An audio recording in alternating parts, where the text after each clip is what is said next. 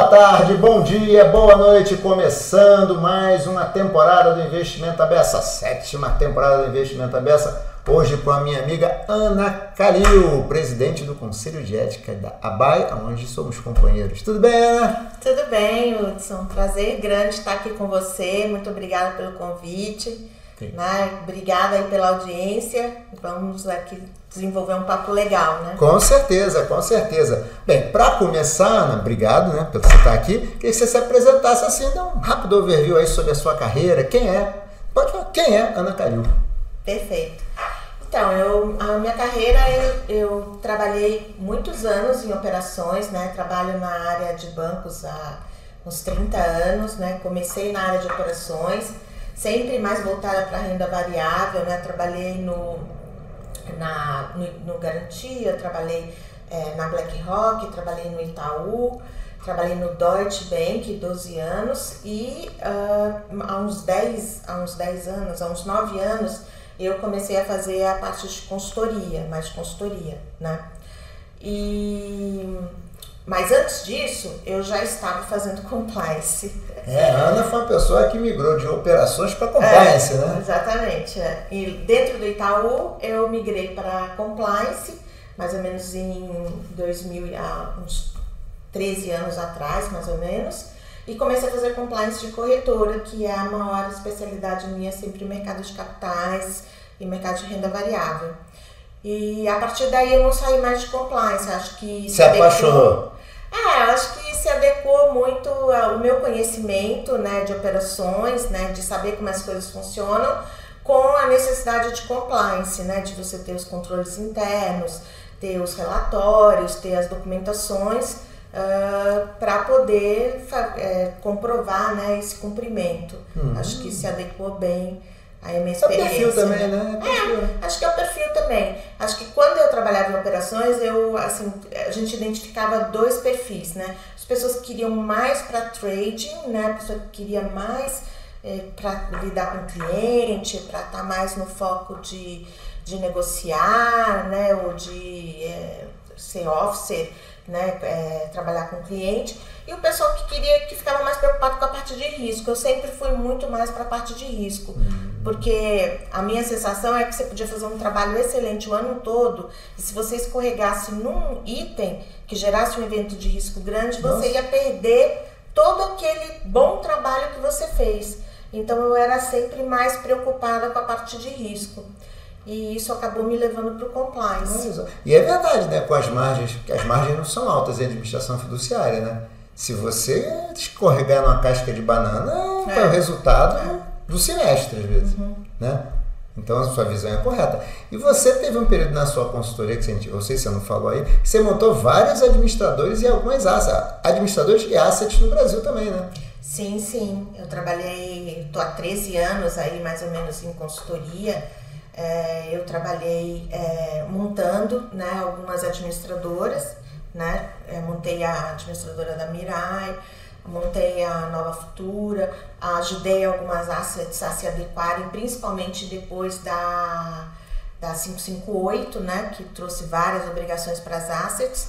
Então, é, aí teve um boom né, de consultoria, um boom, uma necessidade grande é, do pessoal se adequar. E, então, prestei serviço para várias assets e administradores aí nesse período. Nossa. E me conta uma coisa, né? pegando aqui um pouco já no início, assim, nessa conversa após-apresentação. Como é que você vê esse cenário de administração fiduciária e gestão, olhando aqui nas últimas décadas, década e meia aí, né? A gente teve um ponto com a 558, você falou, como é que você vê? A gente está melhor, a gente melhorou um pouquinho, piorou ou não piorou? Vai, sabemos disso. A gente está melhor, está muito melhor. O que, que andou bem, na tua opinião? O que, que não andou muito bem? Ah, então eu acho que sim, a gente está progredindo bastante. Acho que a resolução 21 e agora a, 175 né, traz um progresso grande. Uh, teve uma época quando eu trabalhei na, na BlackRock, né? E que eu. Os ETFs, né? Nos ETFs, exatamente. Eu fazia um papel ali de Fund Administrator, que é uma espécie de orquestrador da, das áreas de operações e como você é, tinha pessoas que tiravam cota no Brasil, é, tinha pessoa que tirava cota no. replicava a cota no custodiante global, que era o State Street, então eu fazia um pouco essa conversa do custodiante local com o custodiante global. E a BlackRock, todo mundo sabe, é uma gestora, né? E se você vê a estrutura né, de operações e de compliance da BlackRock, você acha que é um banco, né? Porque. Nossa. Na verdade, eles têm tudo ali, eles não dependem de um administrador ou de um custodiante, até porque essa figura de administrador não tem muito lá fora, né? Então, é, são eles mesmos que vão calcular a cota, vão acompanhar a cota, quer dizer, é, vão, não vão calcular a cota, mas vão acompanhar a cota com o custodiante, é, vão é, replicar, vão ter os sistemas, né? BlackRock tinha aquele Aladdin, acho que tem até hoje, né? Que é um sistema de risco, é, um, um sistema de mesa e risco, né? É, bem potente aí, bem difundido no mercado americano. E, é, na verdade, eles têm todos os controles de compliance. Então, uh, não, assim, quando você olhava para a gestora no Brasil, né, a gestora no Brasil não estava muito preocupada com compliance, né? Já tinha tudo, né? É. Já vinha tudo herdado de fora. É, na é. verdade, é, aqui no Brasil, pessoal de gestora é, falava, ah, isso é coisa, isso é problema do administrador, né? O administrador é que me contrata, né? Então acho que assim, o, o grande mudança da 175 foi estabelecer aqueles prestadores de serviços essenciais. Então não é mais o administrador que contrata o gestor, mesmo porque não era desse jeito, né? Era desse jeito só no papel. Só no papel. É, engraçado, o Brasil quem... é um país engraçado, é, né? É. Todo mundo sabe que não é assim, que não é. era assim, mas ficou uma década, duas décadas assim, né? Ah, exatamente.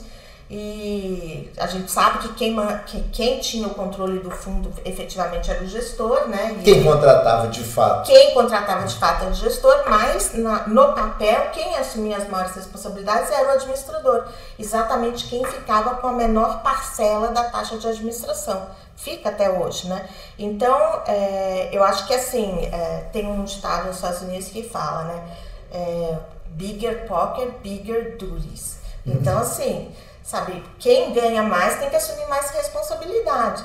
Então, no caso, tem que ser o gestor, né? O gestor é o cara que ganha mais, o gestor é, é a cara do fundo. Não deveria. É, né? e, ele, deveria. e ele precisa assumir mais responsabilidades. Acho que o então você acha positivo? É, eu acho que o FDIC já muda um pouco essa história, né? Porque com aquela questão do, da seleção né, dos ativos é, e a parte de consultoria do, de crédito, né? Então muda um pouco essa história da, da, do gestor mais responsável, mas acho que definitivamente agora com a 178, né, eu vejo os. 175? Os, desculpa, com a 175. 78 é, do, é daqui a pouco. É, é outro assunto, é outro assunto, calma aí. Outro assunto, pessoal. Então, com a 175, eu vejo que os reguladores vão estar muito mais preocupados em fiscalizar os gestores, tá? Você acha que os gestores estão preparados? Eu acho que não estão preparados ainda não. É? é. O que, que você tem visto por aí? Quando a pessoa, o gestor olha um 75, o que, que o cara pula para trás, se esconde, o cara reza, o que, que você tem visto? Então, é, não sei, no Brasil tem um, tem um fenômeno, né, que enquanto não vem alguém, um, um, um, um autorregulador, um regulador bater na porta e pedir um relatório, o cara acha que não tem que fazer, entendeu? Infelizmente, essa é a realidade. É. Entendeu? Eu acho que. Você acha sou... então que o teu mercado tem compasso de espera? É, eu acho que assim, é, a questão da, da 175 precisa, ela precisa efetivamente entrar em vigor né, em abril. Ainda está essa discussão se vai ser postergada, essa data ou não. Eu espero que não, porque a gente já está nessa batida aí né? Falando de um 75 tem uns dois anos, né? É, Só precisa mudar o disco. Audiência pública, depois todo período é. até entrar no ar, né? É, exatamente. E, e depois ainda tem um período longo para adequar todos os fundos, né? Uh, então, eu acho que no momento que a 175 entra, e eu, eu já tenho visto esse movimento por parte da Ambima, né, que antes o que ela questionava o administrador, agora ela questiona o gestor. Ah, o fundo está desenquadrado? Por quem eu vou questionar? Questiona o gestor. Não vai ficar questionando. O gestor está matando no peito ou ele tipo, Existe a possibilidade dele contratar o administrador para fazer o trabalho? Claro. Que... Eu acho que, acho que vai acontecer isso, né? A, a própria norma permite. Eu acho que o, o administrador e o estudante vão continuar fazendo as mesmas atividades que eles fazem, mas o gestor vai ter que se envolver mais, porque no final do dia ele é que vai ter que responder o, ao regulador. É, porque você contrata o serviço, uma responsabilidade não terceiriza, é. né? Você continua responsável, né? É. Você contratou alguém, você tem garantia que ele vai fazer direitinho. Né? Exatamente. Né? E com o convênio, né? Não sei se o pessoal conhece isso, mas com o convênio que tem entre a CVM e a Ambima, né? a CVM acabou ganhando muito mais força de fiscalização, Sim. né? Porque a Ambima construiu suas bases de dados, até estamos aqui com o pai da base de dados da Ambima, né? Obrigado, ela é gentil, ela é gentil. Está uh, construindo suas, suas bases de dados, seus sistemas, seus cruzamentos, né? É, a própria BSM também está bem avançada nessa parte de auditoria por dados, né? Auditoria remota. E aí começa a questionar o pessoal, entendeu? E começa a questionar o cara. Você tem visto, tem visto muito? Eu tenho visto. Mais do que antes? Então, Mais, eu, aviso, eu tenho Para gestor, né? É, como é, eu trabalho hoje em dia né? numa casa que tem a gestora e a administradora, né? Na nova futura, é, eu vejo o que antes chegava para administradora, agora chega para gestora. Tá. Né? E aí, aquele, opa, chegou um ofício da CVM aqui, quem é que resolve isso? É. Aí assim, o pessoal fica mais desesperado, né? Porque... Porque a gestora ainda é um bicho mais estranho, né? É, para ela é novidade, né? É, é novidade. porque são corretora, né? Então o gestor é um bicho estranho. Né? Ah, é verdade. No teu caso é, né? Gestor é, então, um, é um apêndice, né? Digamos assim. Né? É, é uma, uma empresa separada, é. né? Ah, tem que ser também, né?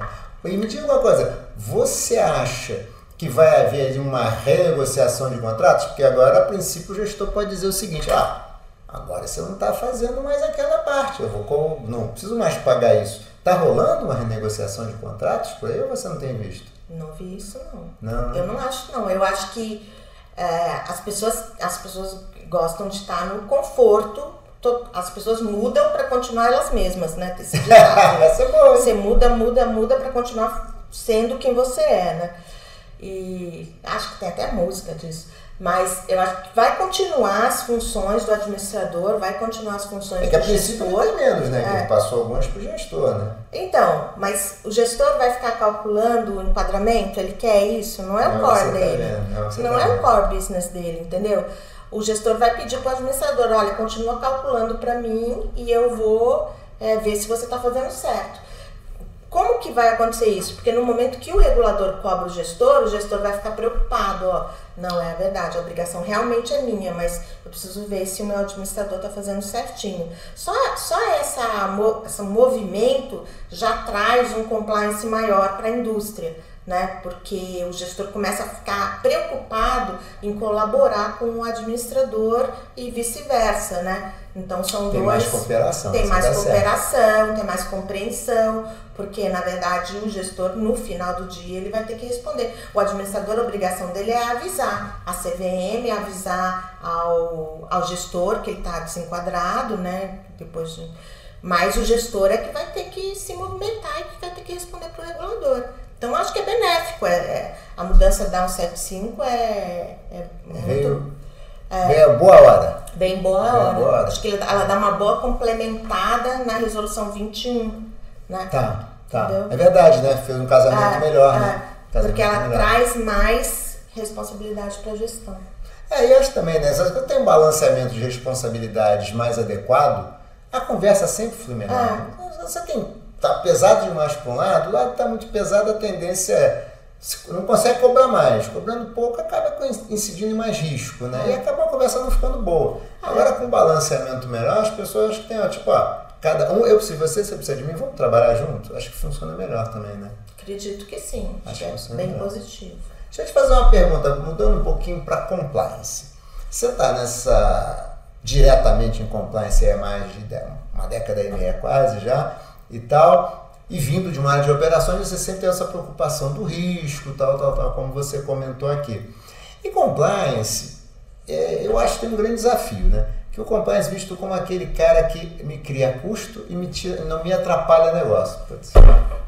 O cara do compliance chegou, não vai deixar eu fazer isso, não vai deixar eu fazer aquilo, vai... Como é que você está vendo? Como é que está essa relação? Como é que o compliance vem sendo visto? Quais barreiras você enxerga para o compliance de fato mudar desse estereótipo do cara que atrapalha o negócio para o cara que realmente pode colaborar com o negócio? E, aliás, pergunta, como é que ele pode colaborar com o negócio? Certo. Então, eu acho que já mudou muito isso aí, né? Eu, por exemplo, quando é eu trabalhava. é- Não, não, na verdade, É. assim, por exemplo, quando eu trabalhava em banco estrangeiro, na verdade, o compliance era algo a se respeitar muito, né? Porque se o compliance falasse um A, o operador não, também, né? não, o operador não podia fazer nada, né? Eu trabalhei mais da metade da minha carreira em banco estrangeiro. Mas, por exemplo, hoje em dia, mesmo nas casas locais, tem uma preocupação grande em estar fazendo alguma coisa dentro da norma. Porque o custo do não compliance ficou muito alto. Né? Ah. Então, por exemplo, a Ambima, ela colocou lá aquela necessidade de você fazer é, o QIC, né? Dentro da legislação de, de PLD, você tem que fazer o QIC, tá, você tem que fazer o QIC do seu cliente, você tem que fazer o conheça seu cliente, tem que fazer conheça seu parceiro, conheça seu fornecedor, conheça seu empregado. E nesse movimento, os, os é, os participantes do mercado eles se, eles se avaliam mutuamente, né? Então eu vou avaliar um gestor que quer fazer administração comigo, o gestor também tem que me avaliar como administrador, um fundo, é, um banco grande lá que vai contratar uma corretora, um intermediário, vai avaliar, vai fazer um DDQ desse intermediário, né? E quem faz todo esse processo, né, dessas avaliações é o pessoal de compliance e eles que vão falar no final o go não go, né? Então, a gente tem situações, por Você exemplo, falou também assim uma, uma camada, não, camadas e camadas agora de controle de registro também que não tinham, né? DDQ, né? São coisas que antigamente era não tinha essas não tinha essas camadas todas, né? Também ficou muito mais robusto. Também. É, é por conta da, da lei de prevenção à lavagem de dinheiro, né? E toda. O, o Brasil teve uma nota no passado pior, uma, ruim, né? É, em termos do, é, passado. no GAFI, no passado mais longínquo, Tá tá né? bom, tá. E aí agora aí teve um movimento muito forte dos reguladores para que é, os processos né, de conhecer seu cliente, todos os processos de monitoramento de lavagem de dinheiro fossem melhorados. E recentemente, ano passado, a gente recebeu o GAFI de volta, eles melhoraram a nota do Brasil, né? agora tem uns outros apontamentos, pelo menos no mercado financeiro, a coisa está bem mais, de capitais está bem mais azeitada. Você sabe dizer se a gente, nesse, nesse ranking aí, se a gente está mais ou menos aonde? Está entre os melhores, no meio? É, na verdade, assim, como que o GAF faz? É todo mundo que tem controles suficientes ou insuficientes, né? Ah, tá. Então você- você tem que ter suficiente, né? Tá. Ah, então a gente Aí- era insuficiente. Não, né? a gente não era insuficiente, porque se você é insuficiente lá, você começa a entrar numa lista de países que eh, não deveriam receber investimento, entendeu? É uma morte, né? Quem tá nessa, nessa lista aí é, acho que chama recalcitrantes, tem um nome específico lá. É tipo Coreia do Norte, Mianmar, Eita. coisas assim, entendeu? É, tá, tá. É, que são, são não cooperantes com as É, normas Quarta divisão. é, são assim, não cooperantes com as normas de lavagem de dinheiro, Tá. que foram estabelecidas em várias, é, várias convenções né, da ONU, né? Tá. Tem vários acordos aí dos países das Nações Unidas, até a própria criação né, do, do GAFI. Então teve uma preocupação grande da CVM até o, sair esse relatório, que saiu acho que no final do ano passado, em dezembro, né, com, com essa questão né, de, a, de conhecer os parceiros e os clientes, que é a base aí, né, da, da prevenção. E aumentou muito isso. E a própria Ambima, de- ela tem no, nos códigos, né, falando que você, por exemplo, você só pode contratar caras que sejam ambimados em termos de custodiante, administrador. Se você não contratar um cara que não, que não tem lá o selo da Ambima, você vai ter que classificar ele como alto risco, né? Você tem, você tem que classificar né, seus clientes né, dentro da abordagem baseada em risco, em, em risco baixo, médio e alto. E eh, o cara que não tem o selo da MIMA já é considerado alto risco. Então, e aí começa a ser uma série de dificuldades para você contratar. Então, de certa forma, todo mundo hoje que quer estar no mercado tem que ter o selo da Ambima. E tendo esse selo, você responsável de fazer né, o conheça seu parceiro seu, com, com a sua contraparte. Então o cara vai lá e faz um DDQ com você, que é negócio, né? Então imagina um grande fundo lá de pensão, né? Ele vai fazer um DDQ numa corretora, dá uma olhada lá na corretora, ah, você tem programa SG? Ah, eu tenho, mas eu fiz só isso aqui. Ah, tá, então o seu programa é mais fraquinho, o do outro é mais forte. Aí te coloca num ranking, ah, com quem que nós vamos operar esse ano? Com as 10 primeiras corretoras você ficou no décimo, no décimo primeiro lugar. Você saiu fora. Então, assim, hoje em dia o compliance é uma necessidade do negócio. Eu digo isso para você, entendeu? Até para concorrer, é. pelo que você falou. Se você é. não estiver bem enquadrado, você não concorre. Né? Tipo assim, você vai, você vai participar de outra corrida. É. Tipo assim, ó, nessa Porque pista... a gente via um pouco na parte de qualidade, migrou muito para compliance, entendeu? Tá. É, é, no passado, né, que a gente via como, como parte de qualidade. Então, assim, se você não está lá atendendo todos aqueles requisitos, é, você acaba ficando um pouco de fora do jogo, né? E aí, Ana, tem uma coisa que eu acho que é até mais forte que no caso da qualidade, é que, ao que me parece, os reguladores no mundo estão capitaneando o processo, né? Eles Sim. estão e reguladores barra autorreguladores, né? Eles estão empurrando, então assim, não é, talvez até com mais força que na questão da qualidade, que é um negócio mais disperso, mais pulverizado. É, a questão da qualidade tinha um outro apelo, né? Tá. Uma outra época. É, não, sim, os, os reguladores, e ainda mais você tem esse mundo né, todo conturbado, né, com a com terrorismo, né, com as é, drogas. É, a Vale de foi um caso é. típico da Torre Gêmeas, né? Lá pra cá que apertou pra caramba, né? Foi, depois de Torre Gêmeas deu uma apertada Sim, grande. Deu né? uma apertada grande, né? Mas a prevenção, é, a prevenção lavagem de dinheiro, ela surge no contexto do combate às drogas, né? Então, ah, sim, sim, dentro do contexto do. É, o T de terrorismo que veio depois, né? É, aí tá. veio as nove lá, é, determinações do, do FAT, que é o GAFI, né, que depois foram sendo expandidas. Acho que a gente não sei se são 15. Tá. É, e aí, aí veio a parte de terrorismo depois do 11 de setembro. Tá, tá. Então, assim, hoje, na verdade, se a gente for parar para pensar, a gente teve crise de 2008, vamos passar o Brasil, crise de 2008, Covid, que foi um evento, Covid trouxe evento de crédito também, a gente teve algumas própria época das duas recessões de 15 e 16 no governo Dilma e tal, e a gente não viu grandes problemas né, no Brasil, né? A gente teve pontualmente problemas no Brasil, né? Não teve um grande problema assim, o que demonstra que eu acho que tem um arcabouço forte rodando é, por aí, né? Com algum nível de fiscalização também, né? Senão também nem o que faz a festa, né? Sim. Acho que o Brasil tem algumas vantagens é, grandes em relação a, a, alguns mercados né, no mundo o americano e até aqui na América Latina, né? A gente tem uma coisa desde sempre que é o registro das operações em nome do cliente final, né? Então, cliente, se você vai, se você tem ações, o seu nome está escrito lá na depositária, no, com a sua conta, com seus ativos lá dentro. É diferente, por exemplo, se você vê pelo menos dois mercados que eu conheço bem, que é o americano e também mesmo no Chile, você não tem isso, né? As corretoras têm ali um pool e dentro do livro da corretora que você vai encontrar o sim, nome sim. do se cliente. Se der problema na né? corretora, né? você tá tudo o nome da corretora, tem que ir lá no livro é. para saber quem é que eu Tem sei. lá, né, os fundos, né, para poder socorrer, tem os controles.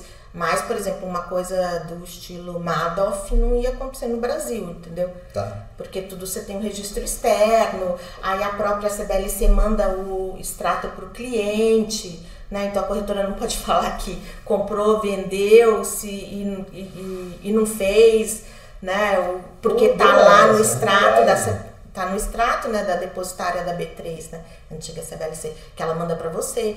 Então, é, tem, a gente tem esse, essa questão de estar tá em nome do beneficiário final, todos os ativos, quer dizer, é, no nome do, do indivíduo, né, que é dono, isso faz uma diferença muito grande em termos de risco, na minha visão.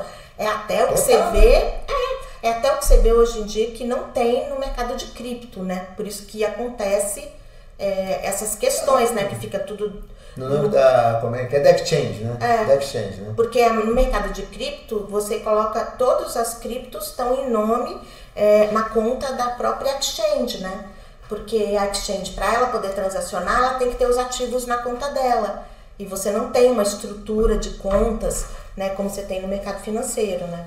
Você não tem a figura de um intermediário que acessa contas de clientes, né, que tem um, aí é uma autorização para fazer essas movimentações.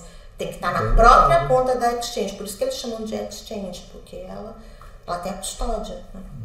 Bem lembrado isso, hein? Bem lembrado, bem lembrado. Ou seja, para o investidor brasileiro, isso só corrobora aquela informação. A gente praticamente passou sem susto. Sim. 2008, Covid, recessão, os dois anos de recessão, daí, tal, a gente passou sem grandes sustos. E também tem uma consolidação grande, né, no mercado bancário brasileiro. É, mas é engraçado, né? É meio de pontas, né? A gente tem uma É. consolidação grande, legal, no mercado bancário, ok. Mas quando você olha para asset, a gente tem assim.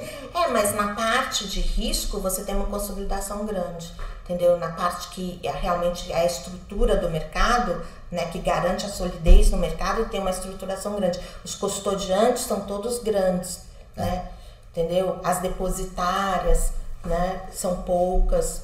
Então você tem essa, essa aque- aquela base, aquele alicerce do mercado, né? Ele é tá bem sólido, né? Por cima você tem ali os hedge funds, como tem nos Estados Unidos, aqui também tem, os é multimercados, regulado, os né? gestores, são regulados. regulado, né? E são, e dentro do, do, do, do suitability, né? E dentro da, do conceito também do, do investidor qualificado, não qualificado, você aí dá uma separada, né? Em quem pode é, correr mais risco, em quem pode correr menos. Isso também é uma coisa que a 175 está trazendo mais liberdade, né? Para o indivíduo, está quebrando um pouco isso. É, né? a 105 é engraçado, né? Ela, ao mesmo tempo que ela divide melhor responsabilidade, na verdade, ela divide melhor responsabilidades, o que é ótimo, e ela vai também modernizando, se atualizando no sentido de ver esse investidor como super, hipo, hipo, hipo é, suficiente para um cara que pode assumir uma responsabilidade.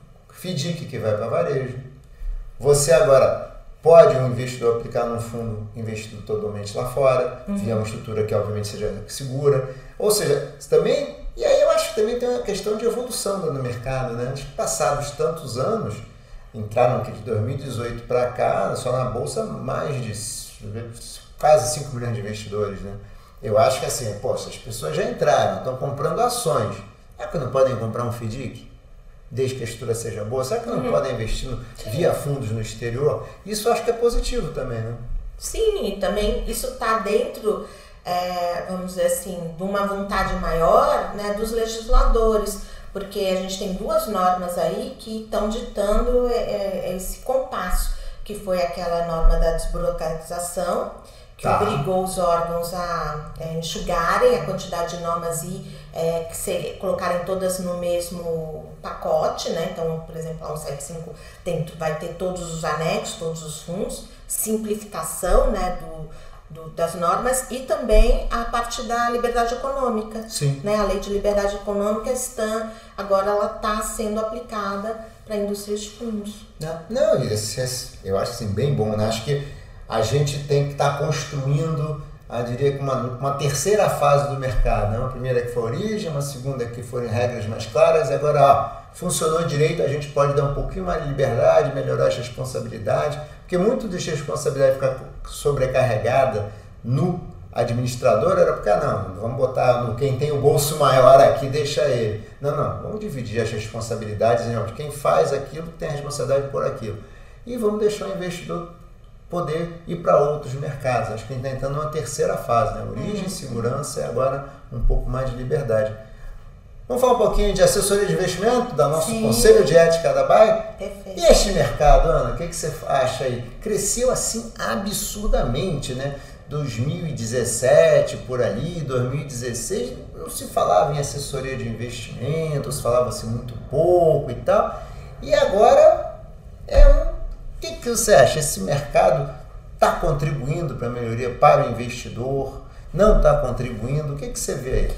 Eu acho extremamente positiva a assessoria de investimentos, né? É, são, acho que hoje em dia, 3 mil, né, mais ou menos, assessores no Brasil, o que ainda é muito pouco se você comparar com mercados é, mais 3 mil, acho que lá é registrado na Bahia, hein? Tem... Não, não, não, 3 mil. É? Na Bahia são 165 Ah, não, são 3 mil escritórios, então É, as pessoas São escritórios, é. É que assim, tem uma diferença muito grande, Boa. né? Uma estratificação. Você tem escritórios muito grandes com 50 assessores, você tem aquele cara pequeno, né, que faz assessoria ali, né, para um grupo de pessoas, né, trabalha sozinho, ou tem um ajudante, tem dois Certo. ou três, um escritório de dois ou três assessores, né. É, eu acho que a assessoria de investimento ela democrati, é, faz uma democratização né, do mercado de capitais, mercado financeiro, principalmente do mercado de capitais no Brasil, né? Então esse mercado não chegava em algumas localidades, né? Então aquele papel antigo do gerente do banco, né? Que Lá é longe, né? Aquela cidadezinha só tinha uma agência do É, e Banco que nem Brasil. tem mais agência, né? Que a gente sabe que as agências fecharam. Então aí você destacou um cara especialista para cuidar disso e que pode estar ali pertinho do investidor, né? Aí aconselhando ele. É, eu acho muito positiva a assessoria de investimentos. Ela, até o próprio presidente da CVM, né? Ele falou num, num evento que eu tive ano passado, né, sobre a 178, né, falando que a assessoria é a última fronteira, né, é a democratização do mercado de capitais, é por onde a gente acha que o mercado de capitais vai poder é, crescer. né? Tá. E aí vamos falar um pouquinho do nosso conselho de ética, né? Por que, que a ética é tão importante na atividade de assessoria? O conselho de ética é o primeiro conselho, né? Tem um conselho é, deliberativo da ABA, né? Que é como se fosse? Agora, o primeiro conselho que não tem uma função assim de gestão é o conselho de ética, ou seja, que é importante o assunto. Por que, que a ética é tão importante na atividade da assessoria de investimento? Então, é porque a, vamos dizer, a, a, o mercado de assessoria, é como eu falei, ele está ali na última fronteira, ele está na última ponta junto com o investidor.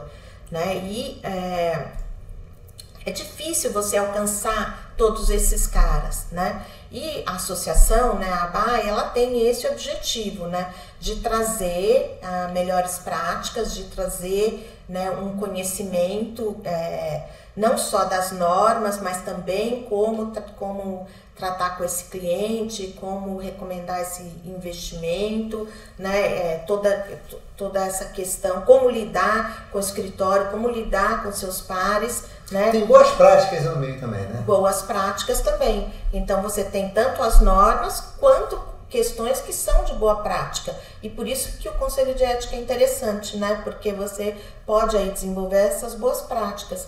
E a gente hoje em dia não tem um autorregulador. assessor. É, O assessor, né? é, É. exatamente, assessor. A gente não tem um autorregulador para dedicado para assessoria. Quem faz a regulação da assessoria, o que muito assessor não sabe, é a, é a BSM, né? E ela, ela vai vir é, começar a fazer essa, essa, essa fiscalização, essa verificação. É porque o assessor é um preposto da corretora. Ele é um preposto da corretora. Né? né? Então, na verdade, você olha, o assessor está olhando a corretora também, né, entre aspas. Né? É. Tá, é Só- por extensão, né? Só que é difícil para a corretora também alcançar esse assessor, né? Então acho que a BAE vem ajudar nesse sentido, de ter um assessor lá, assessor como como nosso colega fala, 4.0, né? um assessor mais profissional, um assessor que conhece bem as normas, um assessor que trabalha com essa, com essa ética, com essas melhores práticas, né? para junto com os clientes. Né? E isso aí vai promover o crescimento do É, isso mercado. cria confiança, né, Ana? Acho que é um mercado novo, né? A gente está falando que é um mercado novo, né? Uma assessoria de investimento. Talvez ele não seja novo porque é, nem regulatoriamente, mas na prática ele é novo, né? Essa coisa surgiu realmente ali em 2017, mais ou menos, para cá, né? E como tudo aqui é novo, é aquela história, você chega naquele terreno inteiro, você não sabe para que lado que corre. A gente está começando a criar os caminhozinhos, né? Bota um, faz um caminho aqui, faz um riscozinho no chão, é para cá, esse é para lá, onde é, até onde você pode ir. Então é um mercado novo, né? Então acho que nesse sentido ter um código de ética que Sim. todo associado da BAE, né, todo assessor, assessor ligado à BAE, né, diretamente ouvir um escritório tem que seguir, e as boas práticas. E aí eu pergunto, o que, que o Conselho de Ética, quais são as prioridades do Conselho de Ética aí para esse ano? Então, as nossas prioridades esse ano é se aproximar mais dos associados né, da BAE, principalmente é, do diretor responsável, né, que está na 178, que né? está na 178, que vai ser responsável pelas normas, né, dentro da assessoria de investimento, né. Então, a 178 ela cria essa figura de um de um diretor de quase compliance, né? Ele continua sendo um assessor, mas ele não atende mais cliente, ele vai cuidar da estrutura, né, da, da parte de governança do escritório, né, do atendimento às normas, relacionamento aí com o intermediário, com os reguladores. E uh, a gente tem com esse foco de trazer esses, é, esses diretores responsáveis para dentro da BAE para discutir né? O que, que é benéfico nessa norma, o que, que precisa mudar, o que, que são as melhores práticas que a gente pode difundir. Né? Eu acho que a gente está nesse momento, é, nesse mercado de assessoria, é, no, no momento de sair daquela visão de que o escritório do lado, o assessor do lado é o seu competidor, para juntar forças, né? É, para poder construir um mercado aí para todos, né? Então a gente está tá, tá, tá havendo essa mudança de perspectiva é, por parte da assessoria, né? Então não é aquela coisa do rouba-monte, né? Vamos sair dessa história do de tira um assessor do escritório, vai para o outro. ah, não, eu não vou conversar com fulano porque ele pode pegar os meus, os meus é, associados, os meus assessores, né? Mas vamos colaborar, né? Hoje em dia você tem alguns escritórios bem grandes e... É, até agora com o negócio de sócio capitalista e tal, tende a ter uma estrutura mais profissionalizada também, né? É, exatamente. É. Mais profissionalizada, e, é, mas ainda tem essa estratificação grande, né? Então a gente está começando a, a, cortar aí, como você diz, esse mato alto para tentar pôr um parâmetro mínimo ali né, de ética, de melhores práticas para para essa função da, da, assessoria. É que nem a gente brinca, né? Que nem lá do faroeste, né? Você chega naquela cidade, lá na, vai lá pro velho oeste americano, chega naquele lugar que não tem nada, é tiroteio para todo lado, no final o lugar não cresce, né? Porque uhum. todo mundo só briga, né? Uhum. Quando você começa a ter regras mais estáveis, alguma coisa, e uma estabilidade, regras estáveis, né? As pessoas já têm mais previsibilidade, sabem o que pode, se espera dela, o que, que ela tem que fazer, a coisa flui melhor, né? Dá para cooperar mais, hum. todo mundo cresce mais, né? E acho que você tem mais força também, né, Hudson? Porque daí, com os assessores juntos, né, unidos em torno de um código de ética, de uma associação, né, tem mais força para influenciar os reguladores e outros reguladores. Porque hoje em dia, na verdade, quem está na autorregulação, na regulação, são os intermediários né? O, como você falou, né? O assessor é o preposto do, do intermediário, ele fica ali meio né, abandonado. Meio de lado né? Meio de lado, né? É. Ele é tipo. É, tá de lado. caiu, caiu da. Cachorro caiu da é. mudança. Mas, ah, não, não. Acho que a pauta é boa, né? A pauta é boa. E tem a pauta de educação também, né? De tentar Sim. fazer iniciativas como cartilha e tudo isso. Que acho que é bom também, né? Que vai criando tem curso também, né? A BAE tem visto curso também, vai criando ali um background né, de conhecimento, uma bagagem de conhecimento, né? Que vai sendo compartilhada também ajuda, né? Sim, esse assessor tem que cada vez mais profissionalizar, né? Você tem diversos produtos no mercado financeiro, né? E ele tem que estar to a todo tempo se atualizando. Tem até o programa, né, da, da Ancord, né? Para você manter a, a, o título de assessor, né? Você tem que cumprir ali uma quantidade de horas de. Educação continuada, né? É, de, é educação continuada. Uma, uma questão, quantidade de horas de treinamento. Tá certo. Ana, infelizmente, chegou a nossa hora. O programa é curtinho, porque também se for longo, as pessoas não vêm, não ficam até o final, então a gente faz curtinho. Ana, foi ótimo. Não falamos de alguma coisa que você queira falar? Tem alguma coisa que a gente deixou passar? Não, acho que não. Acho que é, tá bem coberto aí, né? Acho que a gente está nessa batalha da BAI, né? Você está é. comigo lá também, né? Estamos e... lá há três anos já. Três anos, né? E aí a gente está. Esperamos crescer bastante com a BAI esse ano, né? Trazer muitos novos escritórios e assessores e avançar nessas pautas de, de melhores práticas com os diretores. Tá ótimo. Ana, super obrigado. Achei ótima a conversa. Adorei. Vamos marcar outras, hein? Tá, Joia? Obrigada, tá Obrigada, pessoal, pela audiência. Tá bom? Obrigado, minha Ana, obrigado mais uma vez. Gente, obrigado aí pela audiência, obrigado pela atenção. Tchau, tchau. Tchau, tchau.